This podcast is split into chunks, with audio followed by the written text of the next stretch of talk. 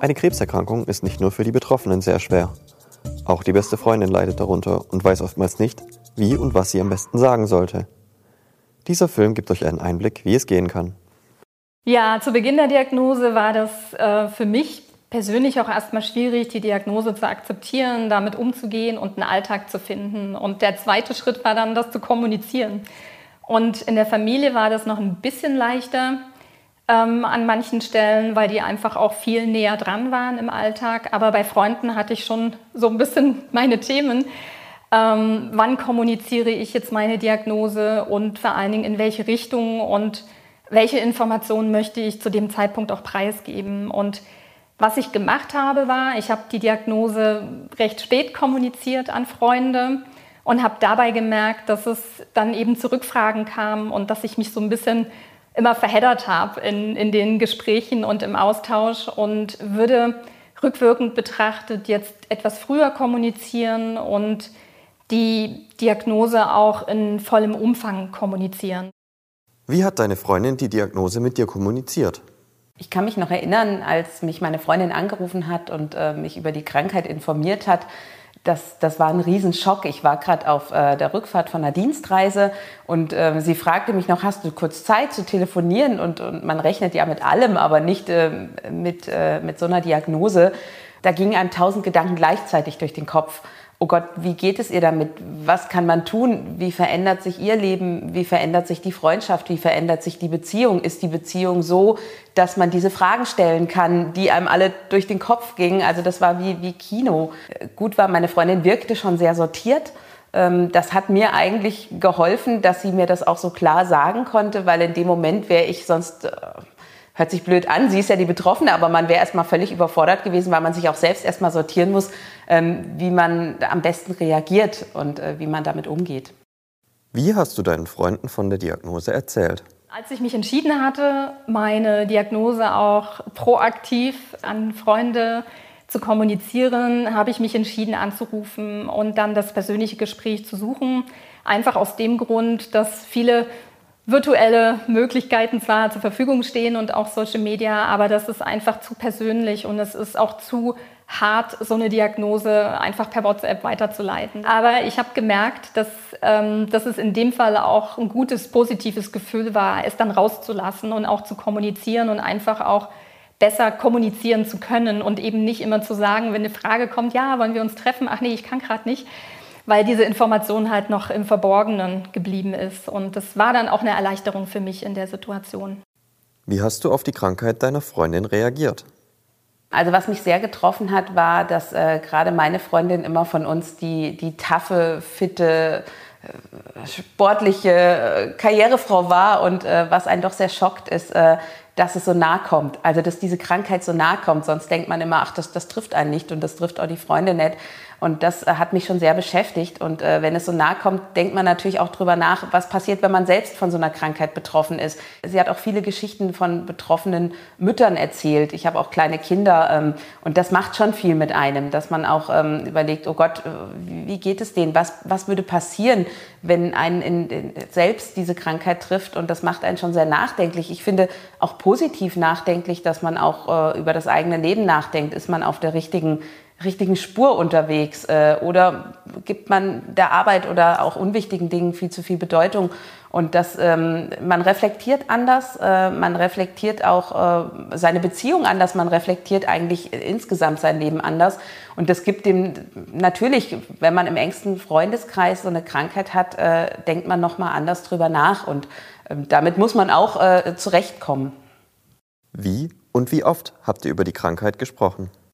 Ja, sie hat sich schon auch äh, gemeldet von sich aus, hat auch Termine vorgeschlagen. Wir haben da auch äh, eigentlich immer ihr die Möglichkeit gegeben, das alles von, von ihrer Seite aus zu takten. Und sie hat aber auch mal gesagt, oh, die nächsten drei Tage, da ist das und das, ähm, da brauche ich erstmal auch Zeit für mich. Beruhigend war für mich immer zu wissen, dass sie auch ihren Bruder in der Nähe hat, dass sie ihren Ehemann hat, der gut für sie da ist ähm, und zu denen wir auch Kontakt haben. Und ähm, ich hatte auch mal zu ihrem Bruder gesagt, Mensch, binde uns ein, wenn ihr merkt, sie meldet sich nicht, ähm, weil ich habe auch das Gefühl, sie würde sich in vielen Momenten auch nicht melden. Also meldet ihr euch dann. Das war so das, was mich so ein bisschen beruhigt hat. Ähm, dass man wusste, man hat über den Weg noch versucht, seine Hilfe anzubieten. Als äh, der Moment vorbei war und ich die Diagnose auch im Freundeskreis, im engeren Freundeskreis kommuniziert hatte, war das für uns alle ja neu und äh, wir mussten so unseren Rhythmus finden, einfach wie wir jetzt kommunizieren, wie oft wir kommunizieren. Dann kamen natürlich viele Fragen aus dem Freundeskreis, wie geht's weiter, was, wie geht's dir gerade und ähm, und mit Blick dann auf die anstehende Chemotherapie und dem Nachlassen der, der eigenen Kräfte hatte ich mir überlegt, dass ich ähm, proaktiv kommuniziere und habe das auch gesagt, dass ich mich melde, dass ich mich melde, wenn es neue Dinge gibt, neue Erkenntnisse gibt, neue Befunde und dass ich auch gerne erstmal so die eigene Situation innerhalb der Therapie verstehen lernen möchte, ohne dass ich jetzt permanent jemanden Antwort schuldig bin. Wie war die Kommunikation deiner Freundin für dich? Also für mich war es sehr hilfreich, ähm, dass Jenny äh, sehr informiert war über ihre Erkrankung und uns da auch wirklich mitgenommen hat. Man wusste dann auch, es gibt verschiedene Therapieformen, es gibt verschiedene Studien, es gibt verschiedene Möglichkeiten auch in der Klinik äh, an Betreuungsprogrammen und ich, ich fand es gut, darüber so informiert zu sein. Ich war daran auch immer äh, sehr interessiert, was bedeutet das jetzt genau, was wurde genau gefunden, weil man hatte das Gefühl, durch dieses Zuhören und man konnte auch interessierte Fragen stellen. Also nicht nur belanglose Fragen, sondern auch wirklich gezielte Fragen stellen, äh, wo ich wieder das Gefühl hatte, sie hat auch jemanden, mit dem sie sich austauschen kann. Und das kann man natürlich nur, wenn man Hintergrundinformationen bekommt. Was war besonders wichtig in der Kommunikation mit Freunden? Was mir aber gut geholfen hat, war, dass im Freundeskreis weiter auf Augenhöhe kommuniziert wurde. Also nicht nur die schwer Kranke zu sein und die, die jetzt in eine andere Rolle schlüpft, nicht mehr so gleichwertig ist im Austausch, sondern dass, dass ich nach wie vor die Freundin bin und dass ich nach wie vor mir auch die Themen der anderen gerne anhöre, ob das äh, Themen sind jetzt aus dem Alltag äh, mit der Arbeit, mit den Kindern oder auch die einzelnen Freundinnen, die gesagt haben, Mensch, mir geht's gerade auch nicht gut, weil ich auch gerade eine Situation habe, die irgendwie doof ist. Also das war mir immer wichtig, dass ich auch den Anschluss nicht verliere an das Leben meiner Freundin. Aber gleichzeitig musste ich natürlich auch so ein bisschen zurückfahren und auf meinen Energiehaushalt da einfach achten. Hat die Krankheit eure Freundschaft verändert? Ich habe versucht, immer ganz normal ähm, zu sein, der Krankheit schon Raum zu geben, aber auch nicht zu viel Raum zu geben, sondern eben auch zu denken, wir machen die Treffen, wie wir sie immer gemacht haben. Bei manchen Treffen ging es mir schon durch den Kopf, ähm, ob ich jetzt mit meinen kleinen Problemen, über die ich mich den ganzen Tag aufgeregt habe, neben dieser großen Krankheit, äh, die ich den ganzen Tag über so wichtig fand, ob ich die jetzt noch ansprechen kann, neben diesem großen Problem Krebs, was da eigentlich dasteht. Und äh, trotzdem haben wir es aber auch geschafft, da immer gut eine Waage hinzubekommen, dass wir da auch Treffen hatten, wo sich jeder auch eben verstanden gefühlt hat. Also für mich persönlich war es wichtig, während der Akuttherapie ähm, nicht nur über Krankheit zu sprechen. Das habe ich auch äh, den Freunden gegenüber kommuniziert.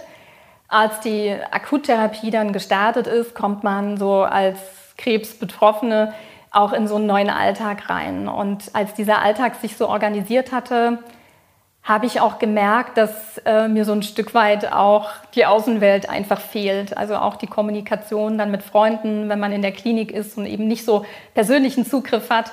Da war ich super dankbar über Austausch, eben ähm, ja über WhatsApp zum Beispiel, dass man sich eben auch mal ein Bild schicken kann oder eben auch mal kurz berichten kann, wie die Situation gerade ist und das hat mir jetzt sehr geholfen, auch den Anschluss im Freundeskreis nicht zu verlieren an die ganzen Themen. Also was sehr hilfreich war, dass äh, Jenny sehr getaktet war. Sie ist ja auch ein sehr äh, strukturierter Mensch und äh, sie sagt es ja auch selbst, dass sie die Krankheit wie ein Projekt gesehen hat.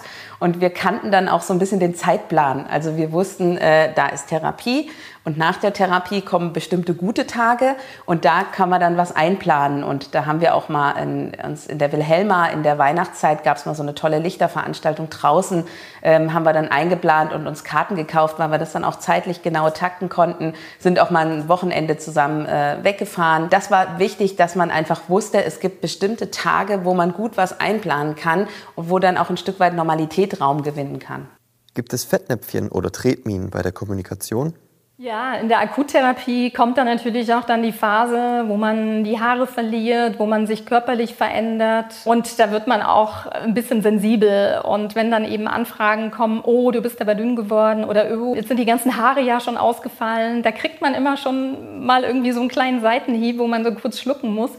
Das erfordert dann aber auch wieder ganz viel Kommunikation mit den Außenstehenden, indem ich dann sage, hey, Gewicht ist jetzt wie es ist und ja, für die Haare habe ich eine tolle Perücke mir besorgt, mit der ich mich wohlfühle. Und ähm, sprich mich doch bitte nicht so drauf an, auf die Situation, dass ich jetzt eben auch so abgemagert bin, weil die Situation ist jetzt einfach, wie sie ist. Wichtig ist rückwirkend betrachtet für mich aus meiner Perspektive, dann auch aktiv zu kommunizieren und zu sagen, diese Therapie macht das jetzt alles mit mir, aber reduziere mich bitte nicht auf Gewicht oder auf verlorenes Haar oder was auch immer, sondern ich mag weiter auf Augenhöhe mit dir kommunizieren und irgendwann wachsen die Haare nur noch wieder und dann geht es wieder von vorne los. Was waren schwierige Fragen deiner Freunde? Als Krebspatient ähm, ist mir häufig begegnet, gerade während der Therapie, dass Freunde immer gefragt haben, wie geht es dir?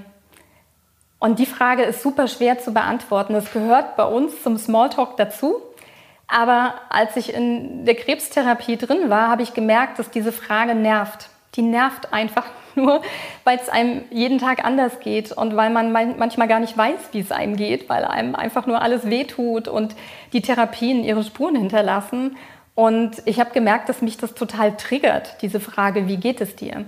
Und ich habe dann mir so Muster zurechtgelegt, wie ich auf diese Frage antworte. Und es gibt Freunde, die haben diese Frage formuliert, wie geht es dir, weil sie wirklich wissen wollten, wie es mir geht. Dann habe ich auch ein bisschen ausführlicher geantwortet als Smalltalk. Es gab aber auch so im weiteren Umfeld Menschen, die gefragt haben, ja, wie geht es dir? Da merkt man so, das ist Smalltalk, die wollen das gar nicht wissen. Da habe ich dann so eine Antwort parat gehabt, so, ja, ich schlage mich ganz gut durch oder ja, momentan ist eine bessere Phase oder es ist gerade eine schlechtere Phase und habe das dann versucht, so ein bisschen zu steuern, diese Frage. Bei der Frage aus Sicht jetzt eines Krebspatienten kann ich sagen, wäre es besser für Freunde, dann zu fragen, wie geht es dir denn heute? Oder wie geht es dir aktuell? Mit was schlägst du dich gerade rum? Und ähm, erzähl mir das doch mal. Da merkt man auch eher, ob jemand jetzt Smalltalk machen möchte oder ob die Frage dann auch etwas ausführlicher beantwortet werden soll. Gab es auch als Freundin schwierige Situationen?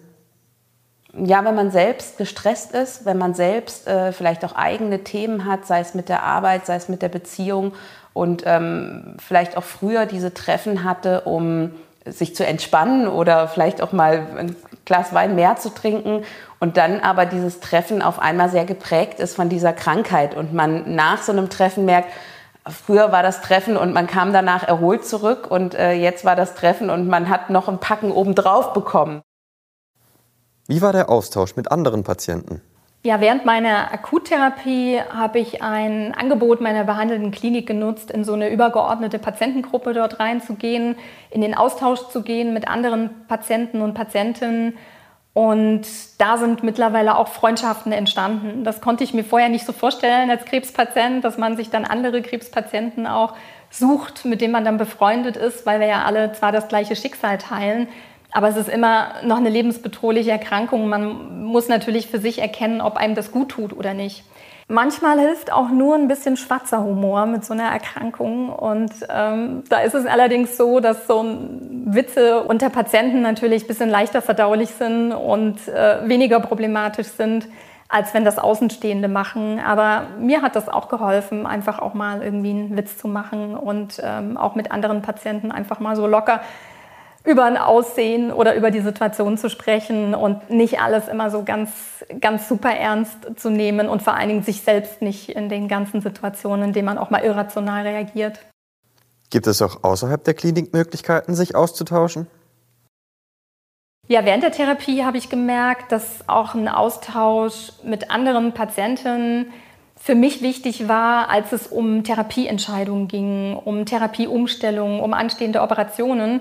Und ja, bin dann auf eine Social-Media-Plattform gekommen, Instagram, habe mich dort angemeldet und habe dort ganz bewusst den Austausch mit anderen Patientinnen gesucht, die ein bisschen weiter waren als ich in der Therapie und auch in ihren Entscheidungen und habe die Möglichkeiten von Social Media einfach für einen anderen Austausch genutzt. Wie hast du deine Freundin im Alltag unterstützt?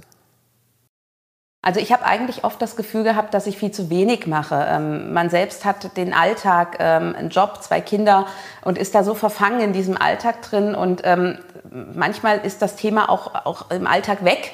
Und dann fällt einem ganz oft wieder ein, oh Gott, ich müsste mich mal wieder bei der Jenny melden und unbedingt gucken, wie es ihr geht. Und ich hatte da ganz oft ein schlechtes Gewissen, ähm, weil ich dachte, ich kann leider viel zu wenig machen. Und, ähm, und im Nachhinein betrachtet ist es eigentlich schade, dass man nicht die Zeit genutzt hat und gesagt hat, Mensch, ihr das vielleicht auch so zu sagen, ich habe ein schlechtes Gewissen, wie können wir damit umgehen? Was brauchst du genau? Ich habe immer gefragt, ähm, wie geht's dir, was können wir dir tun? Plan uns ein, mach das, ruf nachts an, wir sind immer da. Aber der andere nimmt es ja auch nicht so in Anspruch. Und ähm, im Nachhinein denke ich, man hätte noch mehr irgendwie vielleicht auch über den Umgang, was braucht sie genau, was erwartet sie von uns, sprechen können. Was für mich besonders hilfreich war, waren tatsächlich auch die Angebote von Freunden in meinem Umfeld, die Angebote unterbreitet haben, wie ich kann auch mal für dich kochen oder auch einfach mal die Frage, brauchst du gerade was oder soll ich mal vorbeikommen? Geht es, sag mir, wann es geht und dann trinken wir nur einen Kaffee zusammen und verbringen einfach ein bisschen Zeit miteinander. Das war was, was mir viel bedeutet hat. Solche denkbar kleinen Treffen, unscheinbaren Treffen, mit jemandem Kaffee trinken zu gehen, ist für andere total normal. Für mich war es in der Zeit was, was mir total geholfen hat, auch den Alltag mal außen vor zu lassen, was mir auch in verschiedenen Situationen geholfen hat, wenn meine Sprachlosigkeit da ist und die Freunde dann auch gerade nicht wissen, was sie tun sollen in der Situation, dass man sich einfach äh, entweder richtig in den Arm nimmt oder eben auch äh, so eine, so eine liebe Geste dann virtuell einfach ausspricht und sagt, ich würde dich jetzt einfach gerne in den Arm nehmen. Das ist manchmal viel mehr wert als tausend Tipps und ähm, intensive Unterhaltungen oder irgendwelche Gespräche, die da künstlich aufrechterhalten werden. Thema Tipps von Freunden oder Bekannten. Wie geht man damit am besten um? Als Krebspatientin begegnen einem immer mal wieder Leute, jetzt nicht im Freundeskreis bei mir, aber so im weiteren Kreis, die dann mit tollen Tipps kommen und irgendwelche Therapievorschläge haben, verzichte auf Chemo, trink den Saft oder nimm diese Pille. Und das ist was, wo man sich selber als Patient wirklich richtig schützen muss, dass man in der Phase, wo es einem echt nicht gut geht und ähm, auch selber hadert mit den Therapien und den Nebenwirkungen, dass man solche Angebote auch wirklich von sich fernhält und solche Versprechungen, die eben sagen, äh, lass die Medizin mal sein, wie sie ist, ich habe hier die Zauberpille für dich, das ist mir auch begegnet, aber da habe ich auch schnell für mich erkannt, dass mir das nicht gut tut, dass ich überzeugt bin von meinem Therapieweg und äh, wenn überhaupt Dinge mit dem Arzt bespreche, ob ich die einnehme oder nicht oder ob ich die ergänzend nehmen kann oder nicht. Und da muss man sich wirklich von Menschen fernhalten, die mit solchen wahnwitzigen Therapievorschlägen oder Ideen dann kommen. Wie sieht eure Freundschaft heute aus? Heute ist meine Situation so, dass ich ähm, aufgrund meiner chronischen Krebserkrankung auch immer noch Therapien habe und die auch dauerhaft und lebenslang brauchen werde. Aber das hat sich heute im Alltag natürlich ganz anders eingespielt. Ich finde, die Freundschaft hat sich verändert. Ich finde, sie ist sogar wertvoller geworden, aber sie ist anders geworden. Also sie ist natürlich geprägt von dieser Krankheit, gerade wenn es eine chronische Krebserkrankung ist, ist sie da, man verändert das damit, äh, was aber nicht negativ ist. Heute erlebe ich das so, dass ähm, der Umgang mit der Krankheit schon fast zur Gewohnheit geworden ist, wenn wir uns treffen, dass man auch äh, bestimmte Fragen auch kurz abhackt teilweise. Äh, man weiß, dass sich die Ernährung geändert hat. Äh, man weiß, dass sich der Umgang auch mit, mit Hygiene geändert hat und dass man da einfach drauf eingeht. Man kennt bestimmte Fakten, man kennt auch bestimmte Fettnäpfchen ähm, und das macht es einfacher. Ähm, und es wird auch ein Stück weit zur Gewohnheit und es ist aber trotzdem auch, die Freundschaft ist tiefer geworden und wertvoller geworden. Ach ja, Bitte geben Sie uns Feedback zu dieser Episode unten in den Kommentaren. Wir möchten unsere Angebote immer besser machen. Wenn Sie also konkrete Fragen haben und Sie bestimmte Themen besonders interessieren, lassen Sie es uns unter dem Video oder per Mail wissen. Und übrigens, abonnieren Sie unseren Kanal, dann verpassen Sie keine weitere Folge.